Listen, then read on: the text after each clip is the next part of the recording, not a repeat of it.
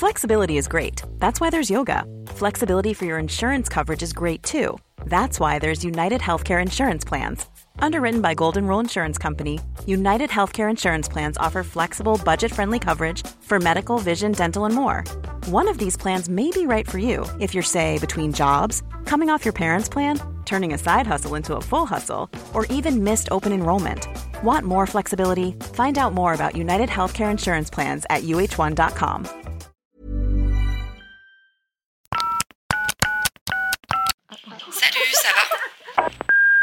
Hello, vous écoutez Salut ça va, le podcast qui veut briser les tabous autour de la santé mentale et vous donner des clés pour prendre soin de vous autrement. Pour aller plus loin, on vous propose désormais un programme de coaching en ligne complet qui met en application des outils concrets et validés. Rendez-vous sur takecare.co. Bonne écoute Hello tout le monde, bienvenue dans un nouvel épisode du podcast Salut ça va. Bonjour. Mathilde est toujours avec moi avec sa petite voix cassée. Oui, toujours. ça n'a pas changé parce qu'en fait, vous les écoutez en, en, En différé. en décalé, des différés, mais euh, la session se passe euh, d'affilée. Exactement, on révèle tous nos secrets. Aujourd'hui, on est euh, très ravis, très ravis, oui, carrément, de recevoir Juliette. Juliette Bonjour. alias Coucou les girls. Trop contente de t'avoir sur ce podcast depuis, Eh ben, depuis pareil. le temps. Tu Bah sais ouais. que j'ai revu ton interview euh, de, sur la- le clic d'Alix et Ouais. où elle te posait la question Ah ouais, t'as envie de faire quoi et tout. Et tu disais Ah, le podcast de Léa, j'aime Mais oui. bien et tout. Je me disais Punaise, mais ça Bah tombe ouais. très bien. Bah ouais, bien sûr, non, mais j'écoute, euh, je regarde tes vidéos, tout ça, je suis un peu une fangirl. Oh. Donc c'est vrai que j'ai. Ouais, ouais, bah ouais, carrément. mais tu sais qu'on se connaît, en fait, enfin, je te connais. Je C'est la première fois qu'on se rencontre en vrai. Non, on s'est croisés une fois à une soirée il y a un petit moment. Mais je sais plus, un truc Insta un il y a truc. Insta où il y avait Marion. Séclin, euh, ouais, je crois que c'est ça. Ouais. Mais en fait, moi, de base, je t'ai connue sur vraiment le début, début, début de Coucou les gars, parce que c'est ça, c'est un peu ça qui est Mm, drôle. mm. On va en reparler. Mais t'as commencé sur euh, les réseaux euh, en parodiant, en, en, tu en caricaturant genre les youtubeuses beauté lifestyle de ta l'époque. Complètement. Ouais. Moi, alias. euh, C'est- T'étais pas la cible, Non, mais je, mais tu effectivement. vois, je faisais partie ouais. du truc, euh, Ouais. morning routine et tout. en coucou. Ouais, bien sûr. Voilà, c'était drôle. Donc, on se retrouve aujourd'hui quelques années plus tard pour parler de ton petit parcours et, et de santé mentale et de plein de choses. Mais on va faire un petit flashback euh, sur euh, bah, toi, la Juliette euh, petite. Et de quelle famille euh, viens-tu? Dans quelle euh, famille tu as grandi? Oh, écoute, euh, j'ai des parents. Voilà, j'ai un père et une mère, euh, un demi-frère qui a 15 ans de plus que moi, euh, une maman qui a été psy, donc pas cool de vivre Ah avec ouais une maman psy. Bah, Ah. compliqué, désolé. non, mais c'est compliqué d'avoir euh, des parents psy, je trouve, en tant qu'en- en tant qu'enfant. Ouais. Et mon papa qui a été, euh, qui a fait de la musique de pub, qui a été manager d'artistes, et mon frère, euh, mon demi-frère, qui, qui est producteur digital. euh, voilà. Ouais. Euh, dans quoi j'ai grandi? Écoute, j'ai grandi dans euh, pas mal d'amour quand même, avec pas mal de failles euh, dont je me rends compte maintenant en travaillant avec ma psy, mais euh, pas mal de failles, pas mal de manque d'amour euh, à, certains endroits. Euh, j'ai vécu en Inde quand j'avais 10 ans. Mhm. Je suis partie vivre là-bas quand mes parents se sont séparés pendant six ans, puis après ils se sont remis ensemble, puis mariés. Mais euh, on est parti euh, là-bas avec ma mère, parce qu'ils ont un amour très fort euh, pour l'Inde. Et moi j'ai vécu ça un peu comme un truc très compliqué, parce que à 10 ans, euh, euh, j'étais pas grosse, mais j'étais une petite boulette, donc en fait euh, on m'insultait de ouf. Et euh, j'étais loin de mes amis, quoi, et même Ouais. de ma famille, même s'il y avait ma mère. Et, euh, et puis voilà, alors je sais pas ce que je peux vous raconter en vrai. non, mais, déjà, c'est fou d'avoir. Tu t'es euh, senti déraciné en... Alors oui et non, Ouais. c'est-à-dire que je, je me sentais euh, à ma place parce que j'ai un, un amour énorme pour l'Inde, mais il y avait un truc où je me sentais pas à ma place, quoi. Il y avait un truc Mm. euh, où les Occidentaux d'ailleurs, en fait, ils étaient très violents avec moi. Vraiment, euh, je me faisais insulter Ah ouais. comme pas possible, et les Indiens, ils étaient un peu in love de moi. Donc tu vois, c'était, il y avait un, un décalage Ok. en fait dans ce truc d'amour-haine euh, énorme. Euh, J'étais au, au milieu de mes parents dans leurs histoires, mais pendant des années d'ailleurs. Euh, c'était un peu une période compliquée. Ouais. Et puis tu sais, quand t'as 10 ans, t'as des amis très proches. Enfin, les Bien amis, c'est un truc, c'est fou quoi. Mm, mm, mm. Donc ma meilleure amie en France me manquait terriblement. Enfin, ça a été un peu euh, Ouais. difficile pour moi et je suis pas retournée là-bas avant. Enfin, je- ouais, j'ai mis 5 ans à y retourner. Et aujourd'hui, euh, t'aurais envie, tu vois, d'y retourner. euh, En fait, je crois que j'ai un peu fait le tour. Ouais. Euh, mes parents, ils ont construit une maison là-bas. Euh, j'ai ma petite cousine qui est indienne, qui a été adoptée, mais qui, qui vit là-bas avec ma tante et tout. Moi, j'ai pas mal d'amis là-bas, mais enfin, l'Inde, c'est immense. Ouais. Mais j'ai fait le tour du sud de l'Inde et j'ai envie de voir d'autres choses maintenant. bien sûr. Mais Mais C'est vrai que c'est un pays, enfin moi pour l'avoir fait, c'est. Ah, tu l'as fait Ouais. T'as été où fait. j'ai fait New Delhi, enfin Ouais. Mumbai. J'ai fait Goa. J'ai fait. En fait, j'ai fait tout un pendant 15 jours tout un espèce de, de- trip avec mon père. J'avais 14 ans. Ah ouais. Et moi, j'ai beaucoup de ma famille là-bas. Ah ouais? Ouais, ouais, ouais. Et, C'est ouf. et du coup, j'ai mon oncle, mon oncle qui est toujours là-bas, qui est marié à une indienne et qui a tout plein de guest house euh, dans le pays. Ah, c'est fou. Et ma grand-mère était présidente de l'ordre de Malte euh, en Inde. Et donc, elle, elle s'occupait de bidonville là-bas. Mon grand-père, il était député des Français pour euh, l'Asie. Enfin, bon, bref, Incroyable. vraiment, l'Inde, ça a été, c'est un pays. Ouais. euh, voilà, donc, mais pour y être allé et, et jeune et tout, et je, je comprends tout à fait. Alors, moi, j'ai pas vécu le truc avec les Occidentaux, mais le décalage, euh, déjà euh, culturel, il est, Oui. euh, il est énorme. Puis ça te met une claque quand même sur Ouais. toi, ton côté de privilège, hein, parce que Complètement. voilà, quand tu reviens, t'es un peu là, genre, ok. Ouais. Et puis si jeune, enfin, c'est une sa- sacrée période. Mais je crois que toi, t'as pas particulièrement aimé l'école, enfin accroché avec l'école? Ouais, c'était pas, c'était pas ton truc. Tu t'es concentré très vite sur bah, une de tes premières passions, je crois, la musique? Ouais, c'est ça en fait. Moi, je me faisais virer un peu de partout. J'étais pas bonne à l'école et puis ça me faisait chier. En fait, je me je me retrouvais pas du tout dans le système qu'on nous propose actuellement. Euh, et donc j'ai arrêté euh, l'école en seconde. En fait, on devait me virer ou je devais me faire ou je devais redoubler, je ne sais plus. Et en fait, euh, j'ai une discussion avec mon père devant la CPE, c'est ça. hein? Ouais. Et mon père, il me dit, bon, on fait quoi, là, meuf? Vraiment, genre là, c'est insupportable. Mm. Et je lui dis, bah, je- moi, je veux chanter, en fait. Il me dit, ok, bah, on va aller dans une école de musique, mais par contre, tu bosses vraiment, quoi. Ouais. Et donc, euh, j'ai fait une école de musique à Paris qui s'appelle Atla. Euh, j'ai fait ça pendant deux ans et demi et je me suis, en fait, tout de suite trouvé à ma place. Euh, Vraiment, j'étais euh, entourée de musiciens, de chanteurs, de compositeurs, de tout ça. Et, euh, et très vite, en fait, j'ai rencontré des gens là-bas où on a commencé à écrire des chansons ensemble. On a fait des tournées à l'arrache en Russie, euh, enfin vraiment des trucs un peu lunaires mais génial. Et puis euh, vu que mon père travaillait dans la musique, ça a été un peu mon piston. Ça aurait pu être mon oncle parce que c'est quelqu'un de connu, mais pour le coup non.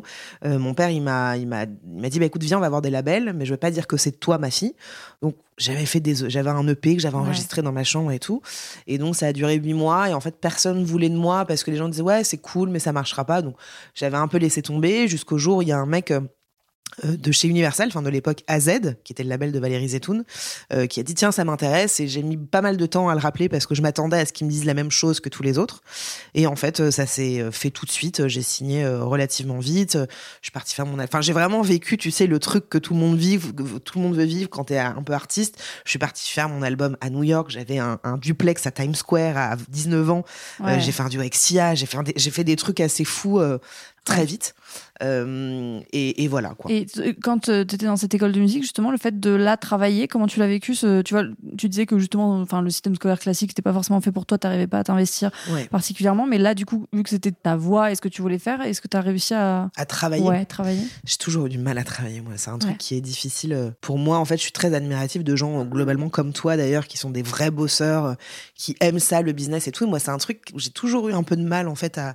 Ça a toujours été un effort pour moi, en fait, de travailler, Ouais. même dans un domaine qui me plaît. Mais là, pour le coup, en fait, j'avais même pas la notion du travail. C'était juste un truc qui me plaisait énormément. J'avais des petits boulots à côté pour, euh, pour gagner ma vie. Mais euh, en fait, j'étais surtout dans des rencontres et dans de la création. Mm. Alors, la création, ça reste du travail.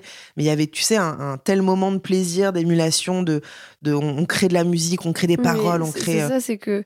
Mais c'est ce qu'on a déjà dit dans notre épisode, mais il y a vraiment ce- cette notion-là où on voit le travail comme quelque chose où on devrait. Ça devrait pas trop nous plaire, ou Ouais. ça devrait être Pénible, ouais. difficile, Ou, Ouais. ou pénible, ou même limite source de souffrance, Ouais. etc.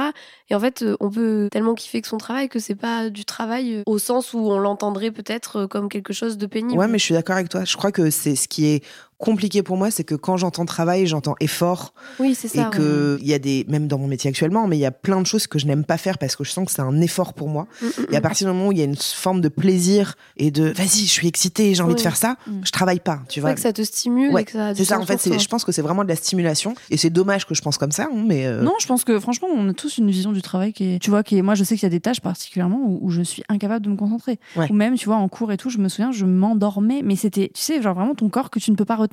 Ouais. Je n'arrivais pas à capter l'info. Et sur d'autres trucs, sur des tâches qui sont euh, hyper relous, euh, ben, je suis capable de me concentrer parce que ça a une satisfaction, euh, tu vois, personnelle, mais, Mm. mais jamais je me dis, un matin, là, je me lève, j'ai trop hâte de faire de la compta et tout. Je le fais parce Ouais. que ça a du sens pour accompagner tous les autres projets, tu vois ce que je veux dire? Oui. C'est- C'est-à-dire, je me dis, c'est un ensemble. Mm. Mais tu prends chaque tâche séparément. Enfin, la vie d'entrepreneur, c'est- il y a des trucs relous. Enfin, Oui, et puis enfin, dans tous les cas, euh, je, je pense que quel que soit le métier que tu fais et quelles que soient les conditions dans lesquelles tu les fais, il y a toujours des tâches un peu, euh, enfin, il y a toujours des choses qui te plaisent bien moins sûr. ou Ouais, voilà, qui sont un peu plus euh, contraignantes ou Ouais. euh, voilà. Mais voilà, le travail, c'est pas obligé d'être quelque chose où tu te tues la santé, Ouais, où ça sûr. doit être un effort. Ouais. Et en fait, c'est peut-être ça la différence, c'est juste que peut-être l'école, euh, au sens standard du terme, Mhm. c'est-à-dire être assis euh, en Mhm. cours euh, tous les jours, parce Ah que ouais, moi, je ça non plus, c'est pas adapté, on va pas se mentir. Euh, hein, Quand on tu vois que même en maternelle, pour ils sont être assis assis. à 3 ans, s'il te plaît.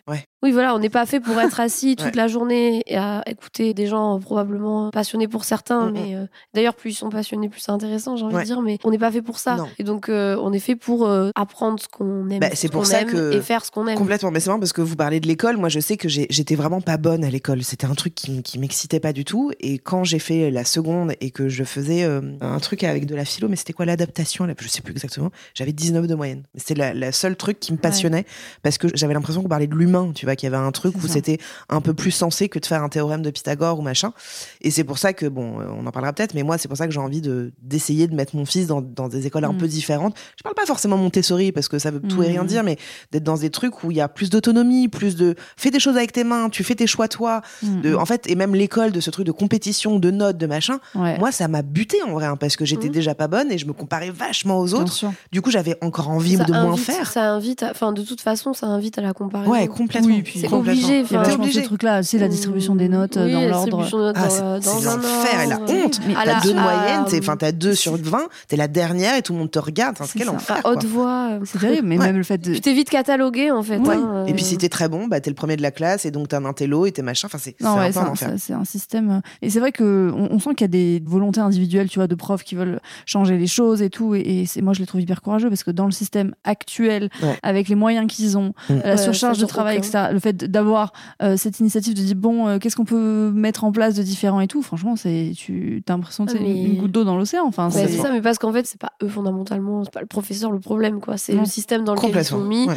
et les moyens qu'ils ont. Enfin, Ouais. Quand tu as à charge, euh, je sais pas combien d'enfants solo, euh, Ah, mais c'est terrible. bah, tu peux pas faire du cas par cas c'est pas possible. Enfin, en tant temps. que parent, déjà, tu vois, tu gères un enfant de 3 ans et tout, tu te dis, Mais quand clair. ils sont 30. Ouais. Ah non, c'est un enfer. Voilà, c'est. Donc, ouais, je comprends que ça peut pas être fait pour tout le monde. Et, et moi, la première, je. Oui, et puis comme, euh, comme on a déjà dit aussi, c'est que je pense que de façon générale, même les enfants qui s'adaptent à ce système-là, au final, quand tu regardes vraiment comment ça fonctionne l'apprentissage, c'est déconnant. Enfin, Oui. un enfant, il apprend en jouant. Ouais, non, mais Essentiellement, enfin, Rien que le lien fait de façon, euh, toucher avec ses mains. De... Ouais, complètement. bien sûr. Et quand ça a du sens pour lui. Et Eh oui, complètement. Ah ouais, je suis bien d'accord. Quand tu t'es concentré sur la musique, donc t'es rentré dans un label assez jeune, est-ce que c'est un milieu pour la santé mentale qui est euh, safe? Non, non, mais bon, j'avais 20 ans aussi, tu vois. Moi, j'ai- j'avais vraiment, euh, j'ai grandi dans la musique en fait. Mon oncle, Mm. c'est un chanteur. euh, Enfin, c'est Michel Jonas. Peut-être que vous connaissez pas, Mm, mais euh, c'est un grand chanteur d'une autre époque. Euh, mon père, voilà, euh, il a produit des disques, machin. Donc j'ai grandi dans cet univers-là. Et en fait, euh, pourquoi je parle bas tout de suite d'un coup, je ne sais pas. Mais non, non, en fait, c'est vrai que quand je suis entrée dans ce label, j'avais la sensation d'avoir de la chance. Et mon père m'a toujours dit, et il a eu raison, il m'a dit, les labels sans vous, ils ne sont rien. Ouais. Ce qui est très juste, hein. Et donc il me dit, ne, ne crois pas que tu as de la chance. C'est eux qui ont de la chance de t'avoir. Et au début, je me disais, ouais, mais il me dit ça parce que je suis sa fille, parce que machin et tout. Et en fait, il avait tellement raison, mais j'ai juste jamais appliqué ce conseil-là parce que je disais oui à tout, parce que j'estimais de, vraiment, encore une fois, d'avoir de la chance qu'on m'ait choisi. Et après, euh, pff, moi, j'ai une expérience où, encore une fois, j'avais 20 ans, euh, j'ai vraiment vécu de. J'ai signé trois mois après, j'étais à New York. Enfin, tu vois, Ouais. Mais t'en gardes un bon souvenir. Ouais, j'en garde un très bon souvenir, sauf quand il y a eu un changement de patron, là, ça a été vraiment un enfer. Ça a été rapide du coup. Ouais, ça a été très Hyper rapide. Puis tu tout de t'attendais suite, à ce que ce soit aussi rapide Tu t'es laissé porter. Un peu, je me suis un peu laissé porter. D'ailleurs, quand on m'a proposé, euh, on m'avait dit, je m'en souviens, mon chef de projet m'avait dit, est-ce que tu as envie de faire un, duo avec quelqu'un sur ton album? Bah, Moi, je, pense à Pauline Croze, enfin, tu vois, avec des gens euh, un peu connus, mais pas non plus. Il me dit, tu veux pas penser un peu plus gros? Je dis, bah, je sais pas. euh. Il me dit, mais si, là. Je dis, bah oui, mais non, enfin, enfin c'est pas possible, quoi. C'était avant qu'elle explose et tout. Dit, bah écoute, je fais quand même la demande, machin. Et la meuf a accepté tout de suite. Et je me suis dit, mais en fait, on est dans quel milieu, là? Enfin, genre, Ouais, qu'est-ce qui ouais, se passe, tu vois? En fait, c'est très haut, très vite, très. tout de suite. beau, très grand, Oui, très- c'est vois. ça. Et puis même, euh, j'ai fait des, des taratata avec James Morrison où on fait des. Enfin, tu vois, c'était des trucs où je what? Qu'est-ce qui se passe? Et en même temps, euh, génial. Euh, mais après, c'est vrai que ce qui a été très compliqué, je pense, dans. dans... On m'a jamais vraiment fait chier avec mon poids. Je pensais qu'on aurait pu me faire chier. On m'a jamais dit, faut que tu prennes, faut que tu perdes. On m'a jamais saoulé avec ça. On me saoulait par contre sur scène. Mon manager et mon éditeur, euh, qui étaient la même personne, euh, étaient vachement dans un truc à me dire sur scène, euh, tu es artiste, tu chantes, tu fais pas des blagues en fait. T'es pas là pour euh, pour faire pour amuser la galerie comme on dit. Et en fait, moi j'aimais parler avec le public. Moi j'aimais au- Ouais. entre les chansons parler et puis il arrêtait pas de me dire qu'il Mais fallait le pas. public adore parler. Mais en plus, oui, moi je voyais, je voyais bien que le public réagissait vachement. C'était pas Mais des oui. blagues, c'est juste je parlais avec Ouais, eux, j'interagissais. Et euh, donc il y avait déjà ce truc où je, sentais qu'on me coupait l'herbe sous le pied vachement. T'étais euh, conditionné, ouais, pour. euh, Oui, c'est ça. Fallait que j'écrive toutes les vannes, enfin pas toutes les vannes, mais toutes les phrases entre les chansons et tout. Je lui dis, moi, je, je ne suis pas comme ça. Désolée, mais je suis spontanée. Oui, et, c'est spontané, ouais. et vu que je j'osais pas dire non, bah, je disais d'accord. Et du coup, ça ne marchait pas. Enfin, ça marchait pas. Ça, ça marchait, mais j'étais pas très à l'aise. Et puis, euh, au-delà de ça, quand il y a eu un changement de patron, donc quand Valérie Zetoun est partie, il y a eu un mec qui est arrivé où là, je me suis plus du tout sentie à ma place, vraiment plus. Ouais. Euh, où j'ai fait euh, je- peut-être 40 chansons en un an euh, avec des gens connus, pas connus. En fait, ça lui allait jamais. Il me disait fais du noir, je faisais ok, non, fais du jaune, ok, fais du violet. Enfin, ça n'allait jamais. Et, j'attendais en fait de me faire virer parce que quand tu t'en vas toi, tu n'as pas d'argent. Donc j'attendais que voilà de, de me faire virer. Et donc ça a mis vachement de temps. Et après j'ai passé huit mois avec un avocat parce que ça a été. Enfin, mon père était heureusement qu'il était là, hein, mais il y avait un truc où je me où j'ai réalisé en fait que tu n'es qu'un pion. Ouais. Tu vois, tu n'es qu'un pion dans la Mm. musique, t'es, ça marche, c'est cool, ça marche pas, on te met de Mm. côté. euh, Ça t'a fait perdre Euh, confiance en toi, ça? Ouais, ouais, ouais, vachement. Enfin, je sais pas si c'est perdre confiance en moi, mais il y a eu un truc où je me suis sentie comme un pion, tu sais, comme un vraiment un- Ouais. Tu t'es senti manipulé. hein. complètement. Et, et puis en fait, je m'en suis ouais, voulu ouais. aussi de me dire putain, je suis pas forte, quoi, tu vois. euh, donc j'avais vachement de, de, de, de mots assez durs pour moi. Ouais, pourtant, Euh, t'étais hyper jeune et t'as un mec qui arrive dans un label, qui est un homme, qui Ouais, exerce Ouais, une puis c'est pression. tout un système. Qui Oui, connaît milieu, voilà. qui a 45 ans. Euh, ça, et, et qui en plus est là pour te donner une espèce de validation. Ouais. Donc, euh, tu vois, t'es dans une attente, enfin, c'est Ouais. hyper chaud. Et heureusement, comme tu dis, je pense que t'avais un, un environnement, euh, une ressource euh, qui était du milieu, euh, tu vois, et qui a pu euh, t'accompagner, entre guillemets. euh. Oui, oui, oui. Mais après, je me suis rendu compte de plein de choses dont j'ai peu parlé. Mais euh, après, moi, j'ai fait pas mal de développement personnel où j'ai réalisé en fait ce que j'avais fait de la musique pour mon papa. Mm. Mais c'était pas aussi ancré que ça. Enfin, c'était un peu plus complexe que ça. Parce que pendant qu'il s'occupait de moi dans la musique, il se faisait appeler. D'ailleurs, c'est lui qui s'appelait tout seul comme ça, mon papager. Déjà Mm. pas ouf. Et puis, en fait, c'était, euh, il y avait un truc où il avait beaucoup d'attentes. Il me mettait une pression énorme, mais il s'en rendait pas compte. Mm. Du coup, moi, je faisais parce que je, je voulais lui plaire entre guillemets. Mm. Et puis, je me disais, bah, il connaît, il est. Oui, il avait des exigences. Ouais. euh, Ouais, ouais. toi, Puis il euh, m'engueulait beaucoup en me disant, t'as pas fait ça, il faut faire ça et tout. Et au bout d'un moment, je me disais, attends, là, je, je me sens plus là. ouais. Ouais. Et, et j'ai réalisé en fait que j'ai vraiment fait aussi de la musique pour lui. Et en fait, quand j'ai réalisé ça, du coup, j'ai arrêté de Ouais. faire de la musique parce que je ressentais plus. euh, J'aime chanter, j'aime ça. hein. J'ai sorti un clip il y a un an et demi euh, comme ça pour le kiff, mais je, je me sentais plus à. C'était pour toi. Ouais. Il y a un C'était pour moi. Mais il m'a évidemment quand même dit Tu veux que je t'aide? Parce que ça, tu sais la musique, machin. Il me donnait quand même son avis que je lui ai jamais demandé. Ouais. Et du coup, euh, je me suis tout de suite retrouvée dans cette posture un peu de petite fille qui, se fait aider par son papa. Et, et ça m'a dérangé, mais même dans mon métier, au tout des, enfin, encore Mm. maintenant, il me demande euh, si j'ai besoin d'aide. Parce qu'on t'a, en fait, t'as été conditionné à recevoir la validation de l'autre Exactement. pour euh, toi te valider toi-même Ouais. et valider ton travail. T'as tout dit en fait, c'est exact. Même au-delà du côté travail, en fait, moi, je, je vu qu'encore une fois ma mère a été psy, j'ai toujours été au centre où les autres donnaient un avis sur moi. Tu vois, donc j'ai vachement eu du mal à moi avoir un propre avis sur ce que je suis, sur ce que je fais, et donc Mhm. j'attendais toujours la validation des, des autres, mais toujours. Et je suis en train petit à petit de m'en séparer. Mais ça a été un truc qui a été très très douloureux parce que je ne savais pas, en vrai, je le grossis un peu, mais je savais pas qui j'étais, tu Ouais. vois. Parce que j'attendais toujours oui, que oui, les autres me disent fais ça, ne fais pas ça. Je faisais d'accord. Ouais.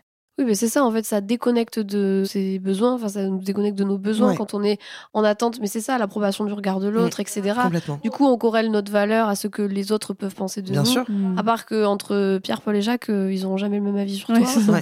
Donc tu te remets en permanence en question et du coup, tu peux te perdre en fait là-dedans et Ouais. essayer de plaire euh, Ouais, un peu à tout le monde, en- à attendre la validation. en euh, suradaptation permanente Ouais, euh, c'est ça. Ça. pour que ce soit euh, Ah ouais. ok pour eux. Et Exact. à un moment donné, t'es là. Et moi, du coup, je- qu'est-ce que j'aime, qu'est-ce que j'aime C'est pas? ça. C'est Mais quoi oui, mes- vraiment- limites Est-ce que je me connais euh, C'est ça, j'a- j'arrivais vraiment à un point où je savais pas pourquoi je faisais de la musique en fait. Vraiment, je me disais mais, mais qu'est-ce que je fais? Parce que j'aime.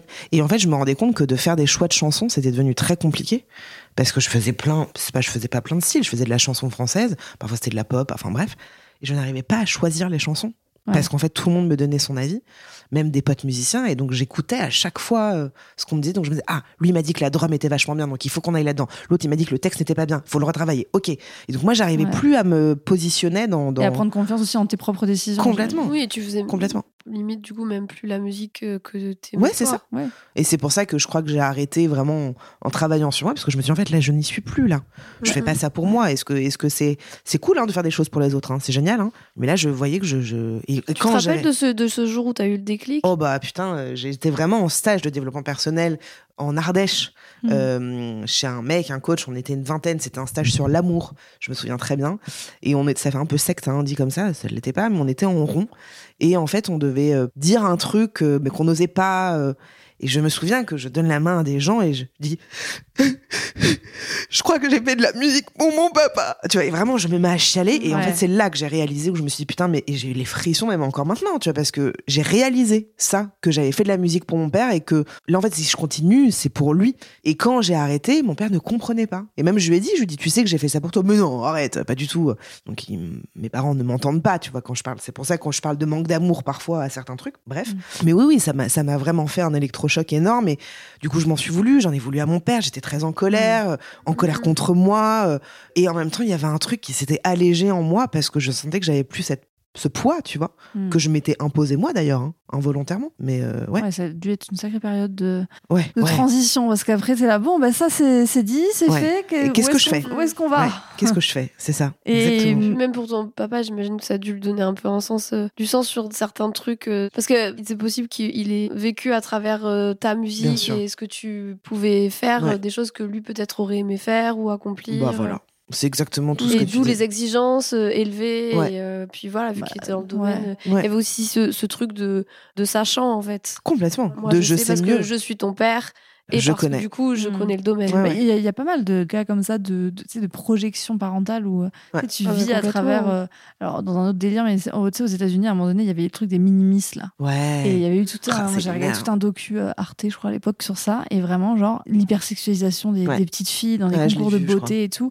Et où des mères sont, tu vois, vivent le truc, mais de façon. euh, Et, et tu sens Oui, qu'elles sont si là, genre, euh, par amour, tu vois ce que je veux dire, Mhm. entre guillemets. Et en même temps, bah, c'est totalement elles qui se voient sur, scène. Et, et, mais dans tous les cas, enfin, je pense qu'en tant que parent, on est toutes euh, mamans ici, mais souvent, tu fais des trucs, euh, même sous le coup de l'émotion et tout. Après, tu te fais, OK, genre, est-ce que là, je suis pas en train de parler de moi plus Ouais. que. Exactement. Enfin, c'est tellement prenant, euh, tu vois, dans, dans ta vie, enfin, ce, ce rôle-là, entre guillemets, que. Et puis c'est humain, je pense, de, de vouloir le mieux pour ton enfant et tu penses Ouais. mieux savoir que lui parce que c'est un enfant. Bon, ça c'est encore un autre sujet, mais et je pense que les gens ont tort de penser ça. Mais en tout cas, euh, il y a beaucoup de parents qui, je sais pas comment expliquer, mais Ouais, mais je vois ce que tu veux dire. Qui sont dans un truc où, en fait, ils se disent, bah voilà, je veux le mieux, et comme moi, euh, je, Je suis adulte voilà, et je sais et je suis passé par là. C'est ça, oui, Voilà. c'est l'adultisme. Voilà. C'est vraiment le truc de je sais mieux que Ouais. toi ce qui est bon pour toi parce Exactement. que je suis ton Ouais, ouais. parent. Et je suis un adulte en plus. Et je suis un Parce que des fois, il Bah, suffit- de fait, du ouais, coup. mais des fois, tu sais que le, le fait d'être parent n'est pas forcément.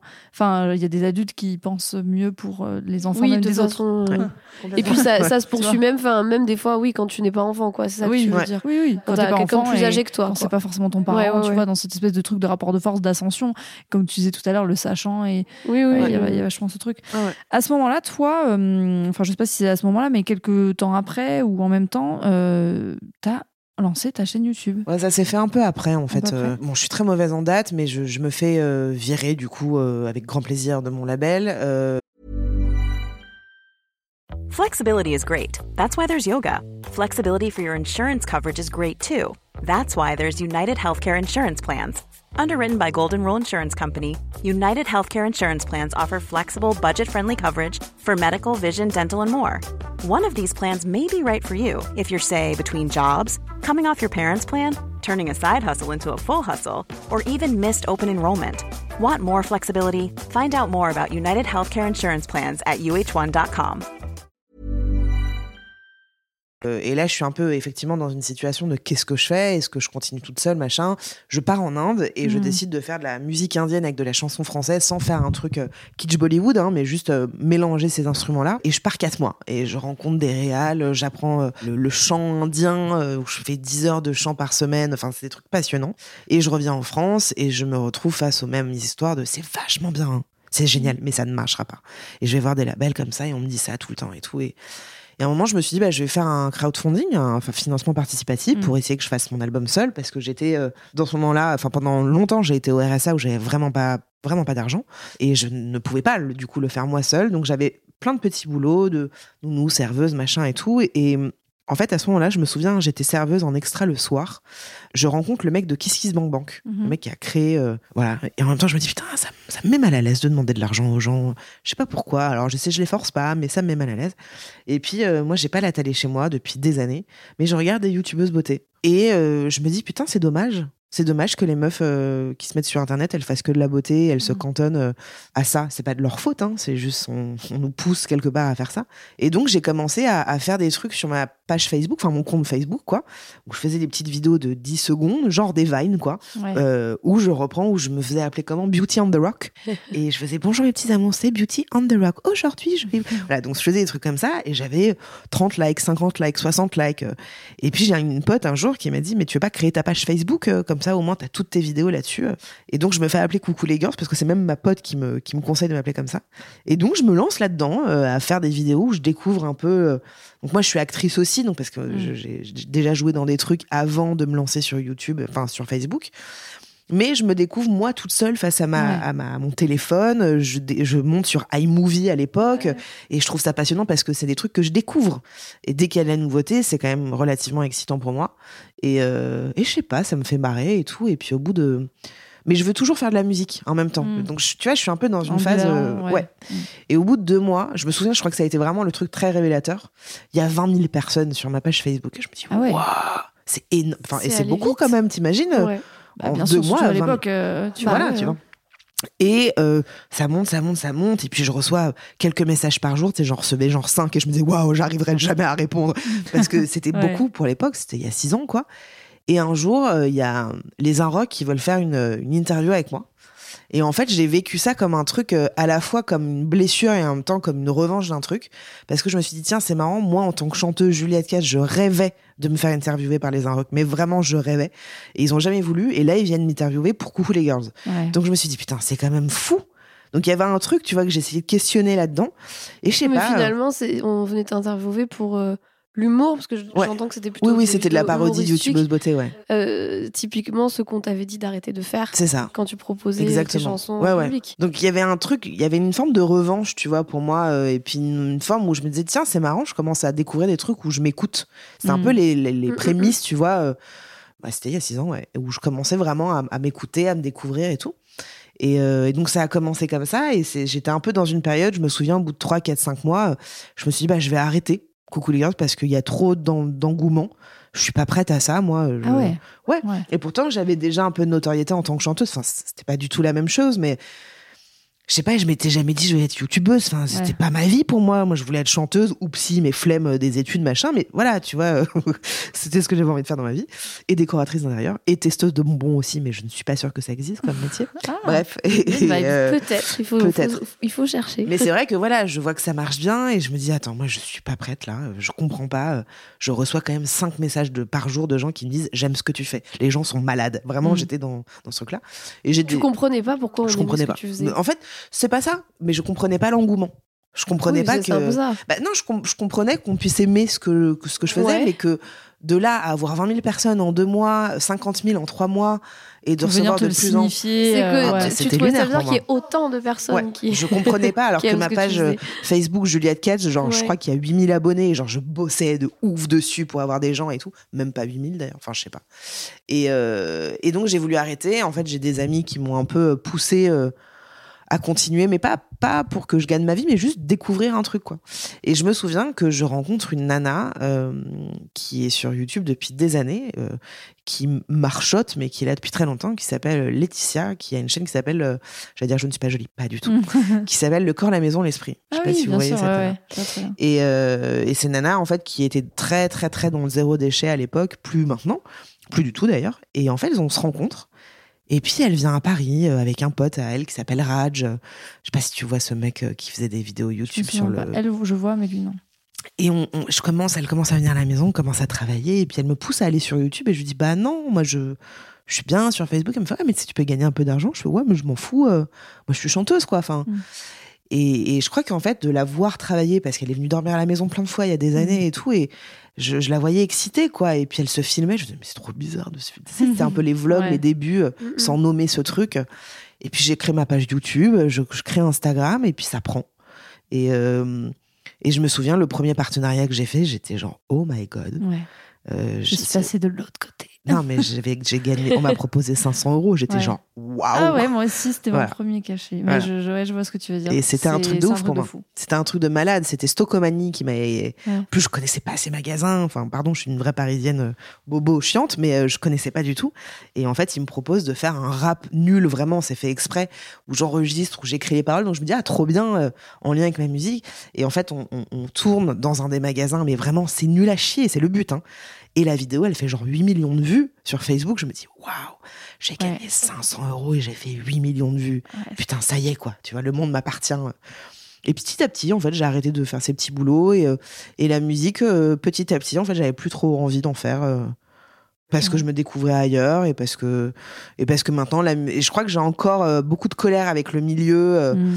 Je crois que je suis encore hyper en colère contre ce milieu-là et je sais à quel point j'ai bah, mes meilleurs potes qui sont tous artistes hein, et, et, et je sais à quel point c'est difficile de gagner sa vie et de, de Ouais. je, je le sais donc c'est pour ça que j'ai plus envie parce que Oui, j'ai un peu l'impression que c'est soit tu réussis très très Ouais. bien et tu Ouais. gagnes très très bien ta vie, soit c'est un peu compliqué. c'est un peu un cliché mais c'est un peu vrai en fait moi j'ai des potes qui sont assez connus en France et qui gagnent très bien leur vie et d'autres qui, qui font ça depuis 15 ans et en fait euh, bah, elles se mettent à écrire pour des gens et puis ça sort des titres Mhm. pas pas top mais qui cartonnent parce qu'elles Mhm. voilà ça leur fait des droits d'auteur Ouais. machin c'est Ouais. compliqué hein Bah, franchement c'est un milieu toujours euh, des milieux où c'est à la fois bon le côté euh, tu vois strass et paillettes et tout bon au-delà de ça mais sais le truc vraiment où c'est- t'as pas de règles c'est tellement incertain Ouais, enfin je veux dire C'est euh, en même temps comme notre métier aussi. hein. oui C'est instable et c'est incertain, mais il y a un truc avec la musique où t'es. En fait, pour moi, t'es passionné ou tu l'es pas. Tu peux pas faire ça à moitié. Sauf que c'est tellement, c'est énergivore, quoi. J'en parlais Ouais. avec une pote hier euh, qui joue au Zénith demain d'ailleurs, et j'en parlais avec elle et, et, et elle est fatiguée, quoi. Ouais Pourtant, elle a écrit, euh, je sais plus pour combien d'artistes, mais elle est fatiguée parce qu'elle gagne pas bien sa vie, quoi. pour l'énergie dépensée Ah ouais, c'est épuisant, c'est épuisant. Ouais, parce qu'en fait c'est très dépendant de, Bah, des autres. Mais comme dans notre métier. Ouais, oui, oui, oui. Les autres, c'est nos boss, entre guillemets, tu vois, mais c'est vrai que ouais, oui, mais je pense que, alors je sais pas, enfin, aujourd'hui en tant que créateur de contenu, quand tu commences et tout, moi ça fait tellement d'années que je suis là, mais quand même, je. Ça fait combien de temps déjà Moi j'ai commencé fin 2010. Ah ouais, ouais, ça fait 12 ans. Ça faire 12 ans. Ouais. Donc vraiment, tu vois, c'était les débuts. Moi, Instagram n'existait pas. Et puis au début, on n'a pas gagné notre vie, hein, du tout. Ouais, du bien tout, sûr. hein. Enfin, je veux dire, les premières collabs, euh, j'ai cru que c'était un prank. Hein. Ouais. Enfin, vraiment, tu vois. Mais je pense qu'aujourd'hui, le ratio, pour le coup, énergie et tout, est revenu quand. Enfin, je pense que ça dépend peut-être euh, où est-ce que tu en es, entre guillemets, dans ta carrière de créateur de contenu. Mais j'imagine que quand même, on gagne. Enfin, pour moi, on gagne très bien notre vie. Il faut être très honnête. Bien Euh, sûr. bah, tu vois ce que je veux dire? évidemment. Donc, je pense qu'en plus, si tu es dans un milieu qui comprend tout ça, c'est-à-dire euh, ce côté instabilité, plus Oui, euh, le côté énergie, etc. Mais qu'en plus de ça, tu n'as pas cette rémunération qui est la juste euh, valeur, entre guillemets, de ton travail,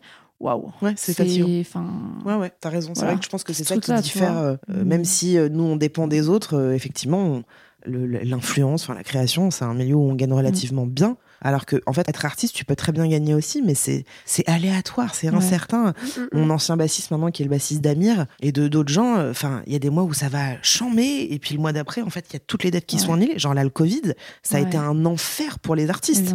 Ils ont rien fait, donc euh, heureusement qu'ils ont un peu de sous de côté, mais imagine t'as pas de sous de côté, comment tu fais? C'est très compliqué, quoi. Ouais, non, mais je Voilà. comprends totalement. Euh, après, tu as, quand même évolué vers des sujets assez engagés, tu vois, alors toujours sur ton ton et, et ta patte. Est-ce que tu te considères aujourd'hui comme une femme engagée? Franchement, je vais pas dire que oui, parce que j'aurais envie de dire oui pour mon ego et pour machin, mais euh, en fait, je crois que Moi, je trouve que tu es hyper engagée, tu vois, dans Ouais. la vie Ah, marrant. Ah ouais. euh, j'ai commencé à faire de la parodie du tubeuse beauté, mais c'était pas tant pour me foutre de leur gueule, c'était parce que j'avais envie de dénoncer des choses euh, Mm. entre les lignes, en gros. Donc il y en a qui les ont vues, d'autres non. Et puis je me souviens d'un jour où il y a Comédie Plus, vous voyez cette chaîne de Mm, télé, mm, ouais. qui est venue chez moi et m'ont dit est-ce que t'es féministe? Et j'ai dit bah non. Enfin si. Attends. Euh, ouais. Non. Et je savais pas en fait parce que je savais pas ce que ça voulait dire. Mm. Et donc je me suis senti con et après quand ils sont partis, j'ai fait qu'est-ce que ça veut dire être féministe? Et j'ai commencé à regarder des trucs et petit à petit je me suis intéressée pas que au féminisme hein, mais, mais je me suis intéressée à la condition de la femme, aux violences, euh, à la Mm. grossophobie, je connaissais pas ce terme-là alors que moi j'ai basé vraiment genre toute ma scolarité à me faire insulter. Et puis petit à petit, j'ai, je me suis rapprochée d'une asso qui à l'époque s'appelait Putain de guerrière, qui était euh, des femmes qui avaient monté cet asso-là euh, de violences faites aux femmes, etc. Donc j'ai voulu les aider avec mon mec, avec une amie, on s'est vraiment hyper impliqués euh, et ça a été trop pour elle et je l'entendais complètement. Mais il y avait un truc où je, je me sentais concernée en fait. Le mot engagé pour moi en fait je le trouve très fort parce que engagé pour moi ça veut dire que tu fais des choses sur le terrain. Le terrain c'est pas que les réseaux sociaux, c'est que tu vas te battre, tu, tu... Mais ce que tu allais faire dans cet assaut, c'est du terrain. Oui, oui, aussi. mais à, à l'époque, en fait, je, je m'en foutais de savoir si j'étais engagée engagée ou pas, juste j'avais envie, tu vois. Je, Mm. il y avait un truc où j'étais très en colère en fait. J'étais Mm. hyper en colère parce que je crois que je découvrais encore une fois. Et, et petit à petit, euh, ça s'est un peu calmé. Je crois que j'étais un peu moins en colère et que je suis toujours vénère, hein, mais c'est juste que j'ai senti à des moments, c'est peut-être terrible ce que je vais dire, mais que en fait, je pourrais rien faire bouger. Même si j'ai du poids euh, sur les réseaux, de machin, etc.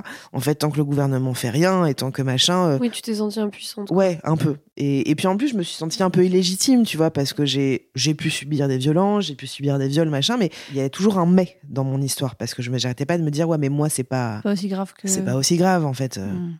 Ouais, mais c'est en a- tout ça, c'est tout, tout le monde. C'est terrible, hein, tu Tu vois, vois. c'est terrible. Classique d'un discours de quand tu fais partie du camp des victimes. Ouais, ouais. Mais en plus, euh, moi, j'ai découvert, bon, sans rentrer là-dedans, mais c'est pas le sujet de là, mais que je, moi, je me suis fait dépuceler en étant violée, mais je m'en suis rendu compte il y a genre 5 ans. Ouais. Parce que j'avais jamais nommé ça comme ça, et c'est ma meilleure pote qui m'a dit, Juliette, c'était un viol. Je fais, mais non, mais c'est juste, j'ai j'ai dit non euh, pas assez fort. Ouais. Elle dit, non, en fait, tu as dit non plusieurs fois, tu t'es. Bon, bref. Mais il y avait un truc où je me sentais pas à ma place et tout machin. Puis ça s'est un peu calmé, mais c'est vrai qu'en fait, je, me, je crois que je me sens engagée de mois à mois. Je sais pas si vous voyez ce que je veux dire, mais il y a un truc de. Oui, mais comme si il fallait cocher certaines cases pour se dire engagé. Mais Oui, je crois que c'est ça. soi, tu vois, rien que pas- ton oui, premier pas de pas, euh, de- ton premier pas sur YouTube et de dire, euh, bah voilà, aujourd'hui, moi, je parodie des youtubeuses beauté parce que je trouve que euh, c'est dommage qu'une femme se cantonne, enfin, et qu'on les cantonne à ce milieu.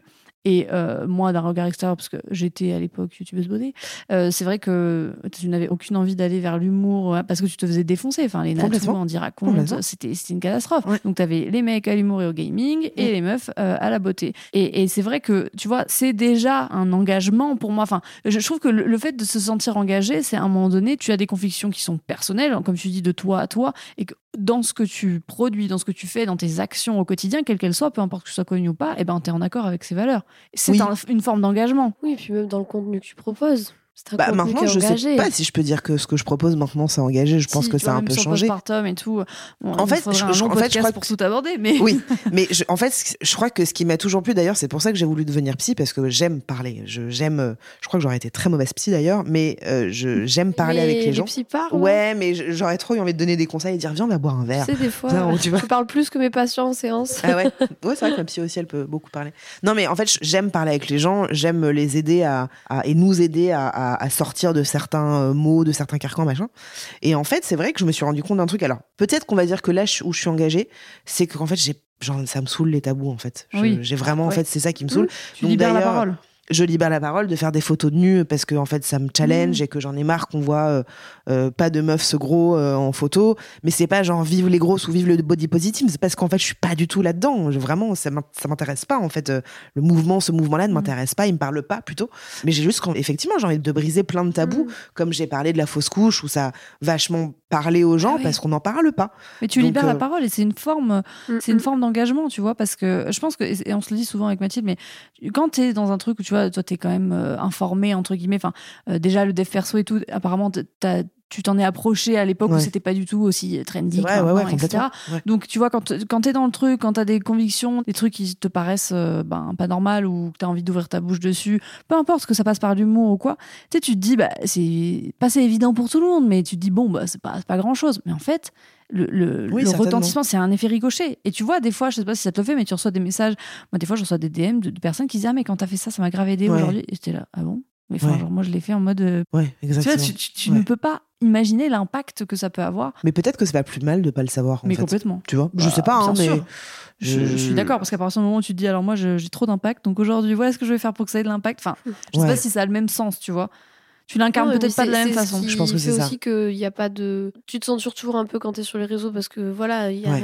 ce côté, il faut que je me protège aussi Mm, euh, mm. du mauvais côté des réseaux. Mm. Mais euh, quand le contenu il est authentique et qu'il est raccord avec des valeurs que tu incarnes, Oui. parce que c'est ça en fait, quand tu dis bah, moi j'ai fait des photos de nu pour euh, enlever le tabou là-dessus parce qu'on n'en parle pas assez. en fait, tu veux que je te tu l'as dise, incarné, tu vois. je pense que en fait chaque démarche je veux dire. oui mais je pense que chaque démarche elle est d'abord euh, très égocentrique et très égoïste c'est juste de me dire la première fois qu'on m'a pris en photo en nu c'est juste parce que j'avais jamais fait ça de ma vie Mm. tu vois à chaque fois c'est parce que c'est des trucs où- qui me plaisent ou qui me parlent ou qui Mais me c'est pour ça que challengent ça Mais c'est pour marche. ça que ça marche bien Bah, sûr peut-être Mais tu- parce que tu- les incarnes. Enfin, vraiment, c'est des discussions que j'ai en ce moment de ouf avec euh, mon mec, euh, sur, parce que lui, il est hyper engagé politique et tout. Et tu vois, ça le frustre de ouf parce que ce qui se passe en, en politique actuellement, il me dit, Mhm. mais putain, ça me gonfle le fait que ben, on n'arrive pas à ramener des jeunes et tout. Et il me dit, mais en fait, euh, et je lui dis, mais je pense qu'en fait, il y a un manque d'incarnation et de, tu, Mhm. tu- tu vois, pourquoi est-ce que tu arrives à prendre comme modèle, entre guillemets, je déteste ce mot, mais tu vois, ou être impacté par des gens que tu vois sur Instagram, euh, des stories, un post, un truc. Mais par contre, des mecs dont c'est le métier H24 et qui sont censés représenter, euh, tu vois, un pays, machin, etc. Mm. C'est impossible pour toi de te projeter.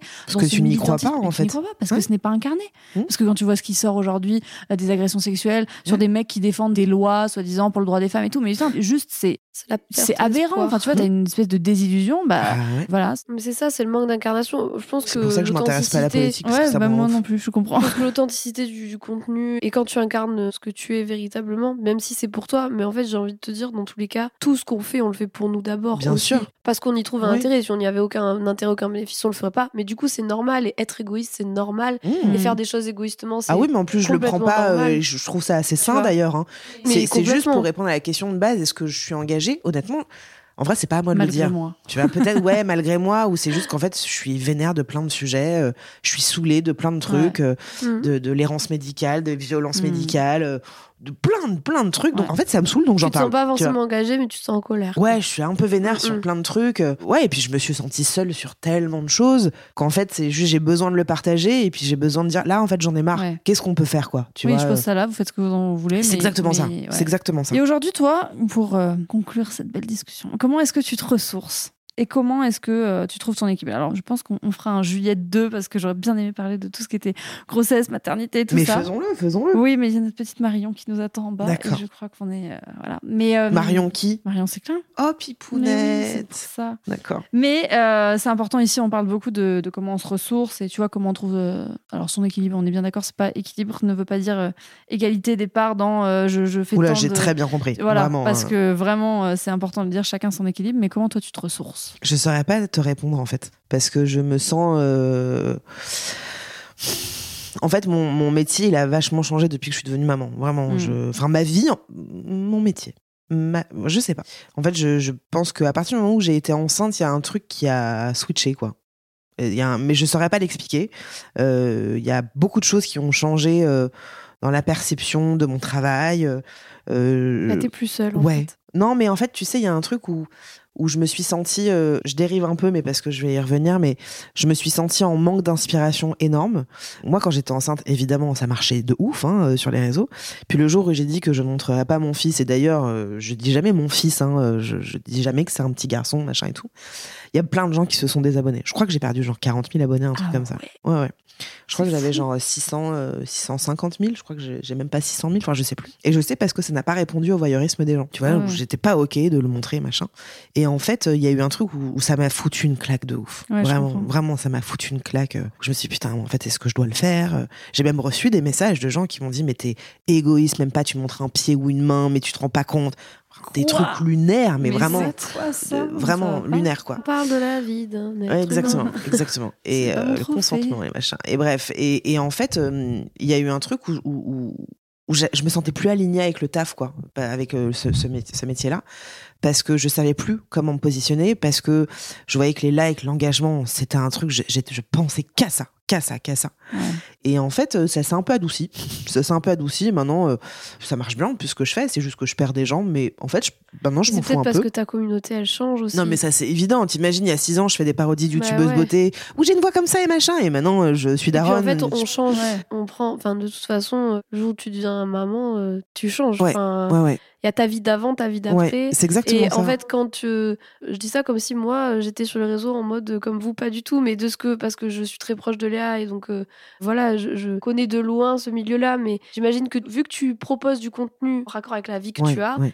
Bah, le contenu que tu proposais avant n'était plus Mhm. raccord avec Oui, la femme que tu étais devenue en étant devenue mère. Et donc euh, j'imagine qu'il y a un moment où tu te Bah, une transition. bon, C'est-à-dire, Oui, est-ce que je ça, reste dans ce que j'ai été parce que c'est ce qu'on Parce que c'est ce qui marche c'est ce qui ce qui plaît. marche. Et moi, j'ai eu ça il y a quelques Ouais. années, bah, tu vois, à la naissance de Gaspard. Je, Ouais. je, je comprends totalement ce truc-là. Et puis, en plus, il faut pas quand même. T'as les hormones, t'as la fatigue, tu vois ce que je veux dire? Et donc, pour trouver l'inspiration, bon, Ouais, non, non, c'est vrai que ça a été. Ça aussi, tu vois. T'as le manque de sommeil. Il y a le corps. Ouais, ouais, ouais. T'as le manque de sommeil. t'as- pas fils, il a 16 possible. mois. Et honnêtement, je dirais que depuis qu'il a. euh, 8 mois, en vrai, ça va. Mais les 8 premiers mois, bah, j'ai fait une dépression postpartum. Euh, L'allaitement, ça a été un enfer, mais de l'espace euh, vraiment terrible.